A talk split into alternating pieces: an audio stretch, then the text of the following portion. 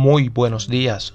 Hoy, 8 de enero del año 2021, les habla su interlocutor Robert Tamara trayendo un nuevo podcast en el que te traigo un devocional, un devocional muy hermoso que se titula Él quiere ver tu sonrisa, de David Wilkerson. Dice el devocional del día de hoy, supón que antes que Jesús ascendiera, a medida que visualiza su iglesia y la cosecha antes de su venida, él ve un alejamiento. Su alma se entristece porque ve un apartamiento rampante. En vez de cosechar una cosecha blanca, su pueblo está pasando su tiempo y energía buscando éxito mundano y cosas materiales. Así que Jesús le dice al Padre, ellos no van a hacer que llegue la cosecha todos los campos blancos están dormidos. Voy a mandar una legión de ángeles para que haga la cosecha. El Padre está de acuerdo y de pronto millares de seres celestiales aparecen en la tierra, brillando con resplandor sobrenatural. ¿Qué escena sería esta? Seres de otro mundo, vestidos de gloria, hablando en iglesias y en público. Los entrevistan los los reporteros de los diarios y en la radio y la televisión, ellos hablan de la cruz, resurrección, la ascensión, el amor de Cristo y el juicio final venidero. Y ellos hablan con tal elocuencia y convicción que todo el mundo queda embelesado. Ellos son como muchos Jonás, enamorando y advirtiendo al mundo.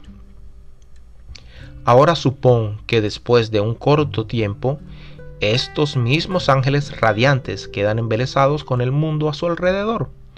Son atraídos por las comidas finas, bienes materiales, riquezas y seguridad.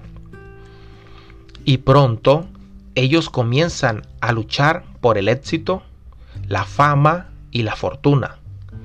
Dentro de poco se ponen celosos uno del otro mostrando ira, orgullo, envidia y codicia. En otras palabras, se convierten exactamente en la iglesia de hoy. Te pregunto, ¿cuánta influencia tendrían en el mundo? ¿Cómo podrían esperar traer la cosecha, estando tan atrapados en la mundalidad? Su testimonio sería devaluado y perderían todo poder espiritual. Yendo de un lado para el otro, desanimados, temerosos y dudando. Dime, ¿por qué alguien querría mi evangelio si me ve en este estado, estresado y sin gozo? ¿Por qué creerían en mi mensaje? Jesús es suficiente, mi todo, mi provisión, mi provisión constante. Si siempre estoy temeroso y preocupado, sin paz, nadie escucharía una sola palabra mía.